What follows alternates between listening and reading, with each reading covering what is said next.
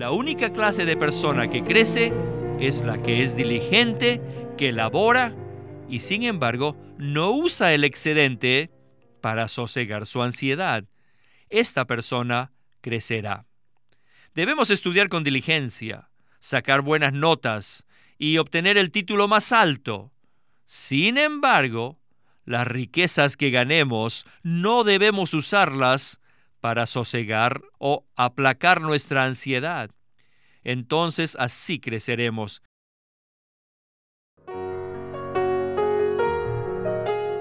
Bienvenidos al estudio Vida de la Biblia, un estudio para obtener más revelación de las Santas Escrituras que se centra en la experiencia que los creyentes tienen de la vida divina en Cristo por medio del Espíritu Santo. Si desean, pueden escuchar gratuitamente todos los programas radiales del Estudio Vida en nuestra página de internet radiolsm.com.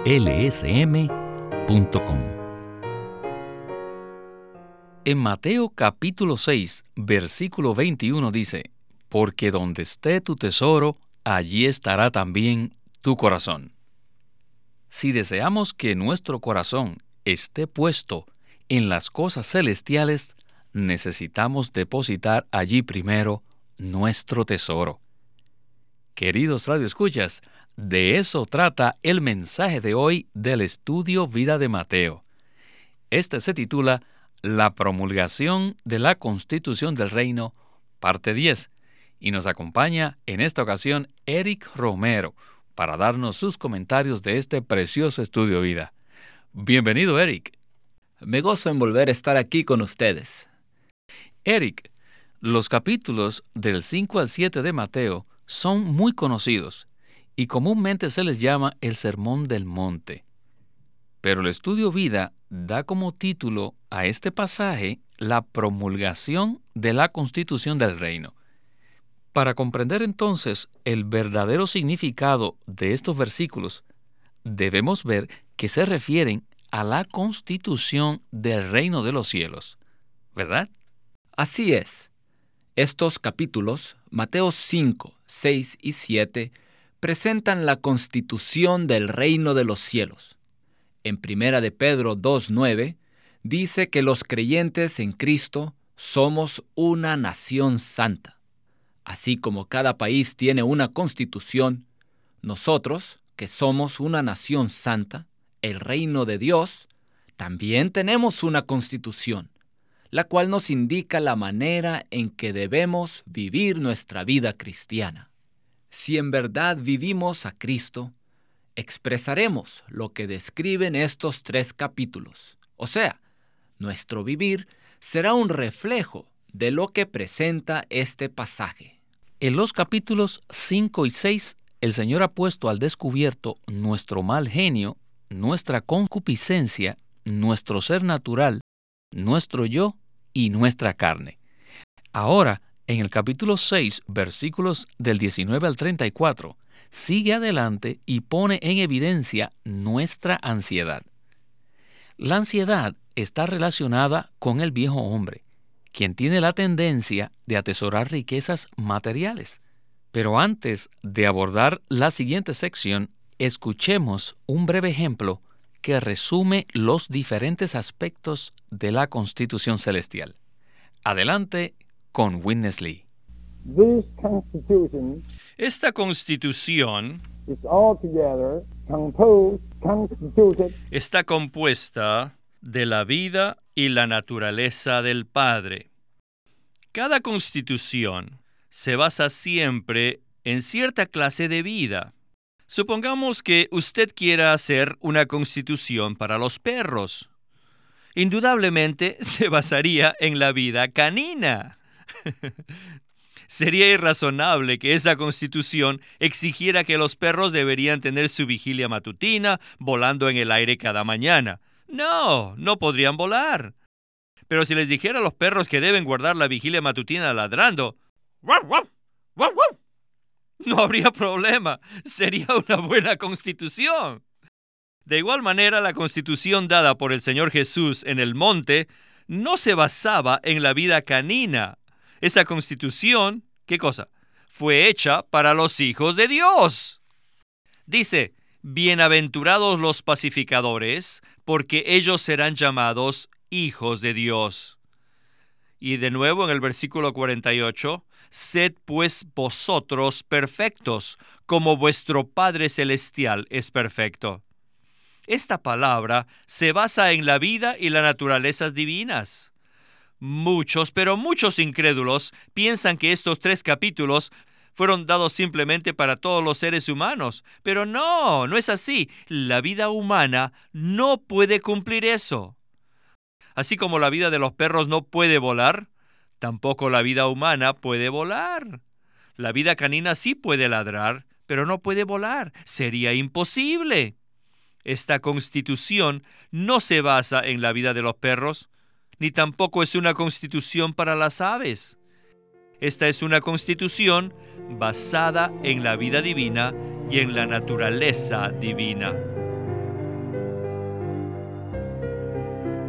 Eric, hemos mencionado ya que es en vano que un ser humano trate de imitar la vida divina, pues sería semejante a que un perro trate de volar como un pájaro. La verdad presentada en estos tres capítulos de Mateo es muy profunda. Por ello, ¿nos podría usted decir ¿qué tiene que ver esta comparación del perro y un ave con el reino de los cielos? Si uno lee Mateo del 5 al 7 y lo lee honestamente, aún un incrédulo se preguntaría, ¿quién puede comportarse así? ¿Quién puede lograr esta conducta?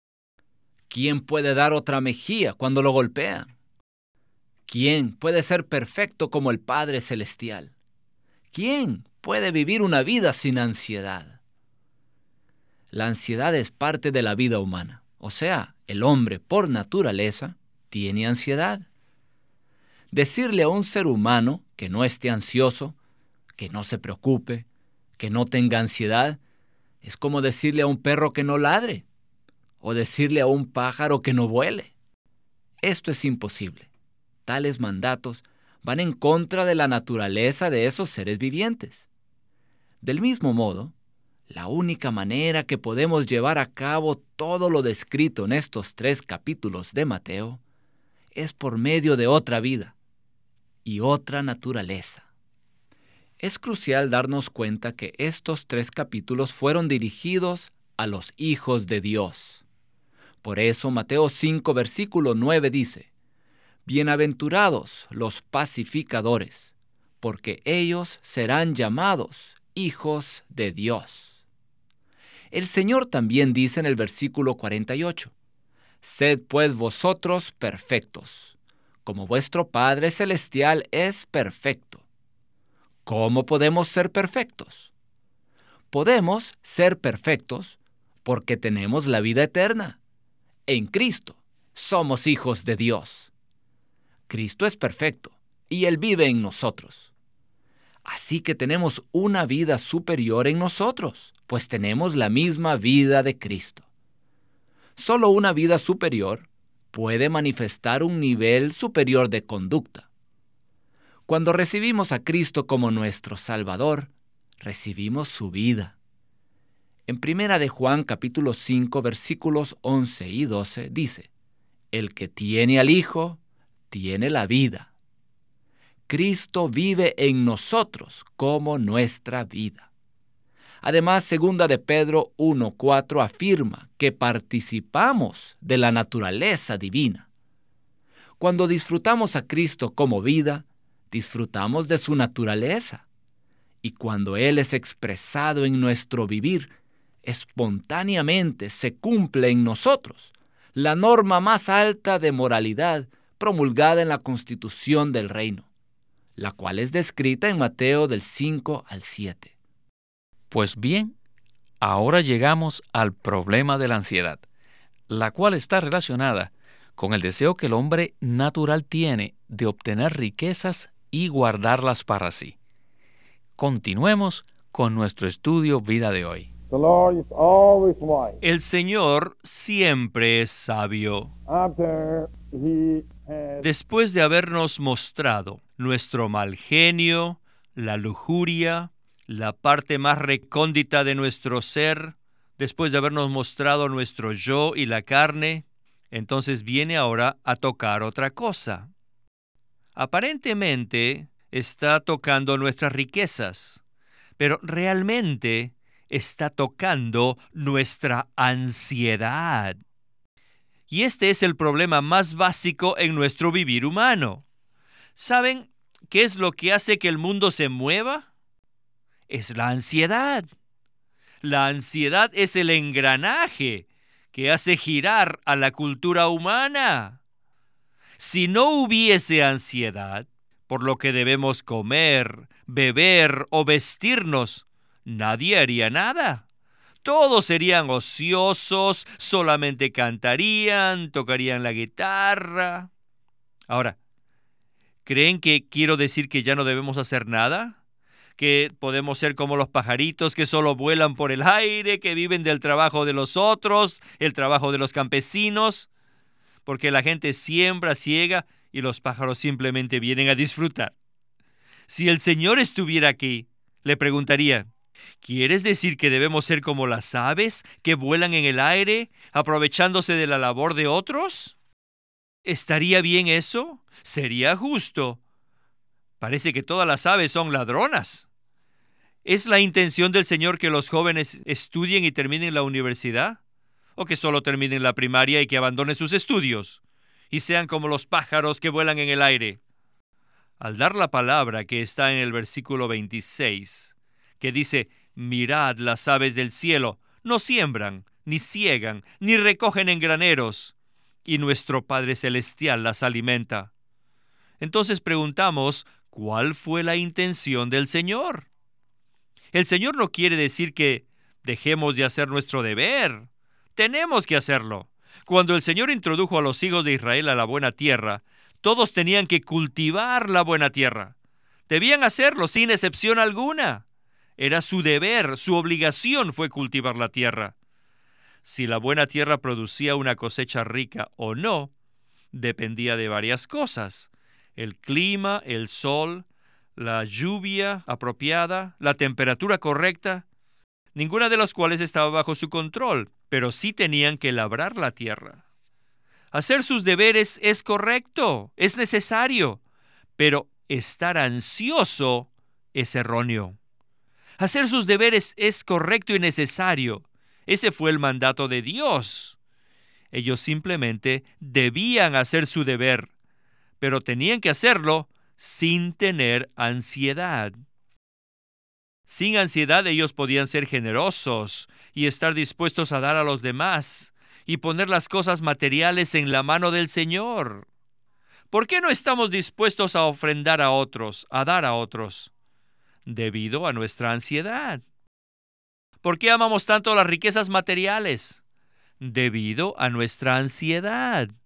Si no estuviéramos ansiosos, no nos importarían las riquezas materiales.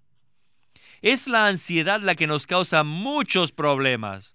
Todos tenemos que hacer nuestro deber, pero tenemos que hacerlo sin estar ansiosos, porque tenemos una vida que no conoce la ansiedad. Además tenemos un Padre Celestial, quien es todopoderoso y rico en todos aspectos. Él nos puede cuidar por completo.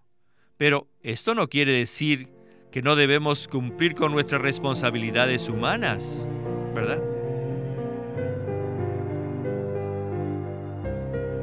Los versículos del 19 al 34 en Mateo capítulo 6 tocan la ansiedad, la cual es el engranaje que hace mover al mundo y el incentivo de toda la cultura humana.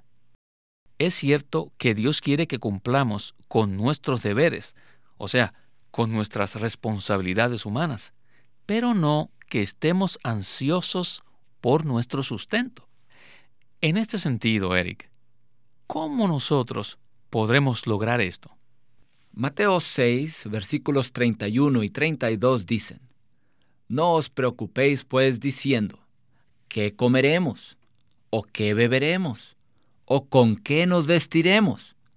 Porque los gentiles buscan con afán todas estas cosas. Vuestro Padre Celestial sabe que tenéis necesidad de todas estas cosas. La ansiedad es el engranaje que hace mover al mundo. Todo el mundo está lleno de ansiedad acerca del trabajo, de la comida, de sus estudios, del futuro.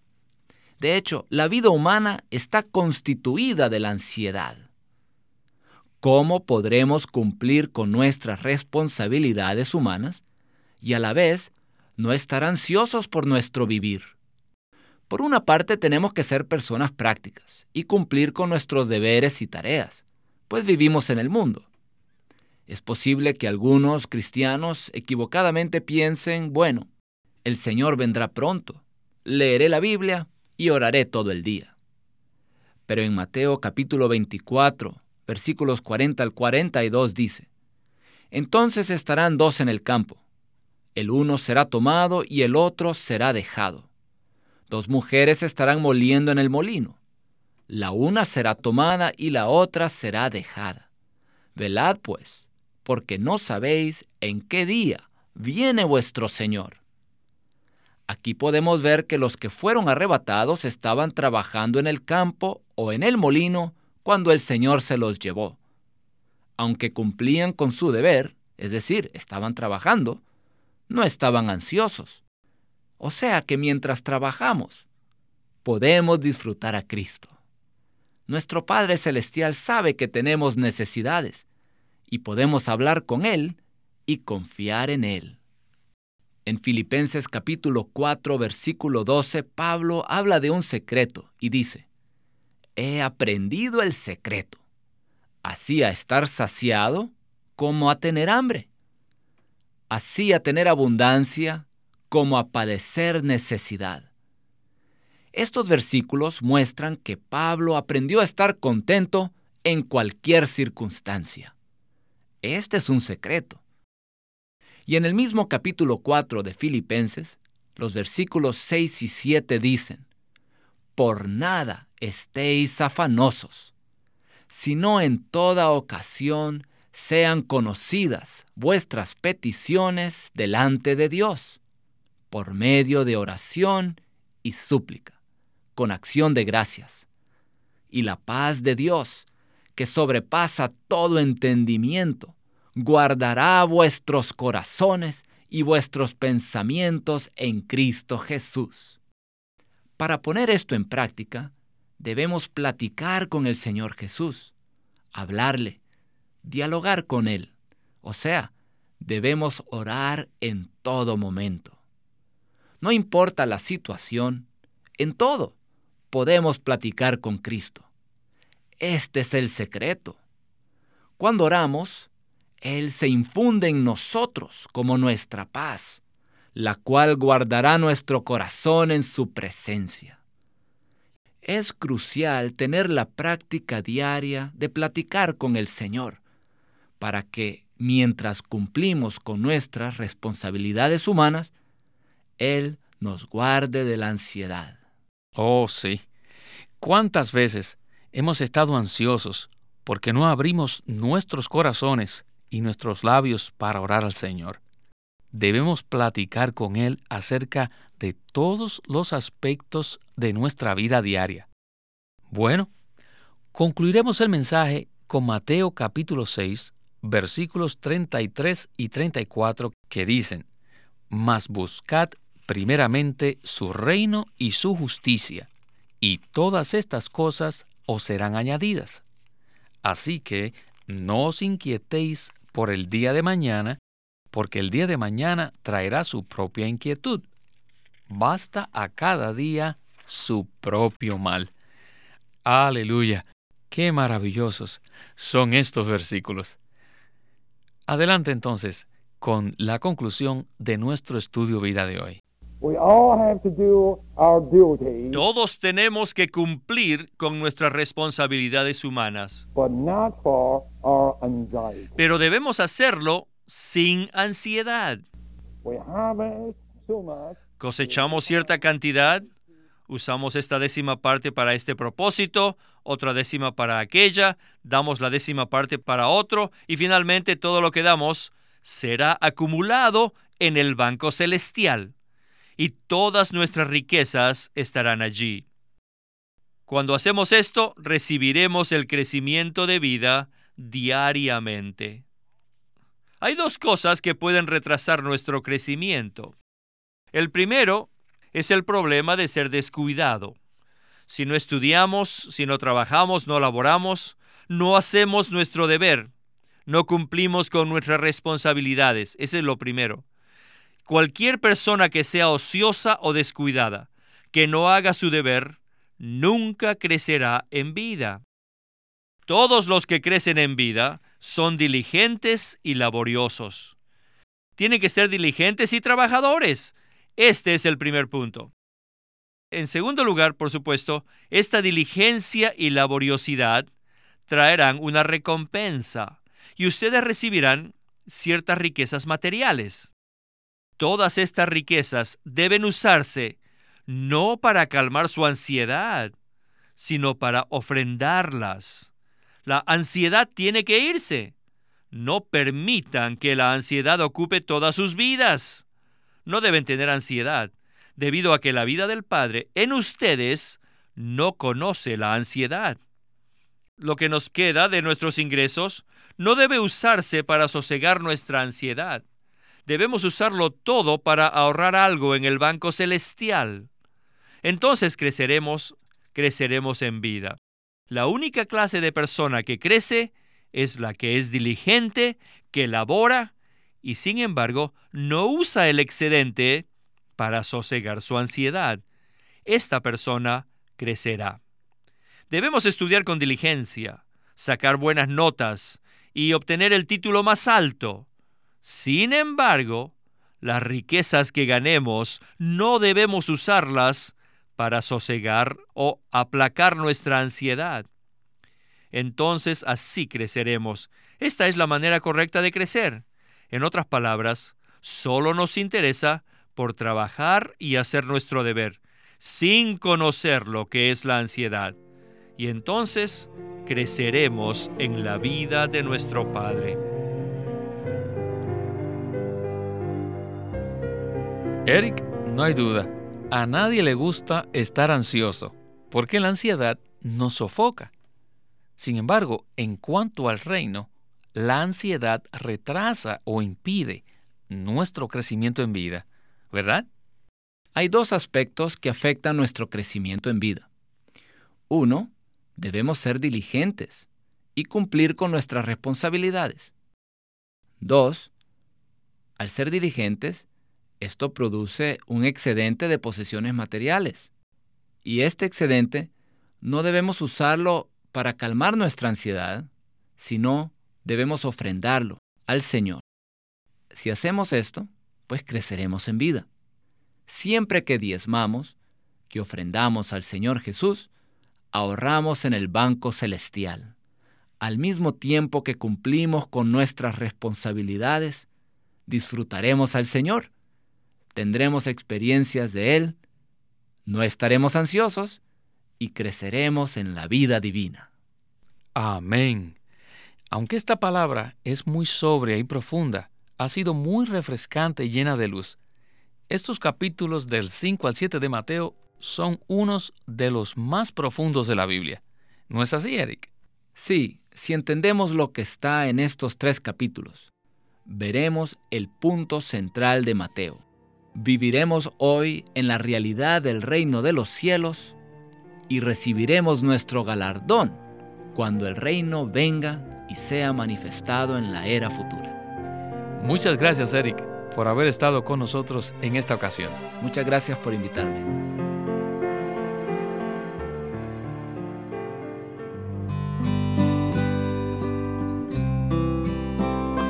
La manera viva y práctica de disfrutar a Cristo. Este es un libro compuesto de ocho mensajes que Witness Lee dio en 1972 en Los Ángeles, California. Es tan precioso leer estos mensajes porque nos llevan a amar al Señor y a alabarlo más y más por lo precioso que Él es. En la manera viva y práctica de disfrutar a Cristo hay un capítulo para ser aquellos que aman locamente a Jesús. Un capítulo preciosísimo. Otro capítulo, por ejemplo, también trata del nombre del Señor y de cómo podemos llegar a ser la Jerusalén que Dios busca. Este es un libro extraordinario de cómo podemos disfrutar al Señor en medio de nuestras circunstancias, en medio de donde estemos y a pesar de cualquier cosa que nos pase. Es un libro muy pequeño, de solo 64 páginas, pero está lleno de vida, tiene mucha vida y muchos ejemplos prácticos de cómo podemos disfrutar al Señor. Consíguelo llamándonos o escribiéndonos y el título de este libro es La manera viva y práctica de disfrutar a Cristo por Witness Lee. De nuevo, la manera viva y práctica de disfrutar a Cristo. Witness Lee nació en 1905 y fue criado en una familia cristiana. A la edad de 19 años fue completamente capturado para Cristo, a quien se entregó incondicionalmente para predicar el Evangelio el resto de su vida. Él nos ha dejado una presentación prolífica de la verdad en la Biblia y su obra principal, el estudio vida de la Biblia tiene más de 25.000 páginas de comentarios de todos los libros de la Biblia, desde el punto de vista del disfrute de Dios que los creyentes deben tener y de la experiencia de la vida divina en Cristo por medio del Espíritu Santo. El estudio vida de la Biblia se centra en la experiencia de Cristo como vida, en el aspecto práctico de la unidad de los creyentes. A través de los mensajes del estudio vida, Winnesley recalcó la importancia de que nosotros crezcamos en vida y ejerzamos nuestra función como cristianos a fin de que el cuerpo de Cristo pueda edificarse a sí mismo en amor. Si tiene alguna pregunta o comentario acerca del programa o si le gustaría conocer a otros cristianos en su área que disfrutan este ministerio, lo animamos a que se comunique con nosotros. Por favor, envíenos un correo electrónico a estudiovida.lsm.org. Estudiovida.lsm.org. O llámenos a nuestro teléfono gratuito 1-800-810-1149. 1-800 810-1149. Además, los invitamos a que visiten nuestra página de internet radiolsm.com y allí podrán escuchar gratuitamente todos los programas radiales del Estudio Vida. Una vez más, radiolsm.com.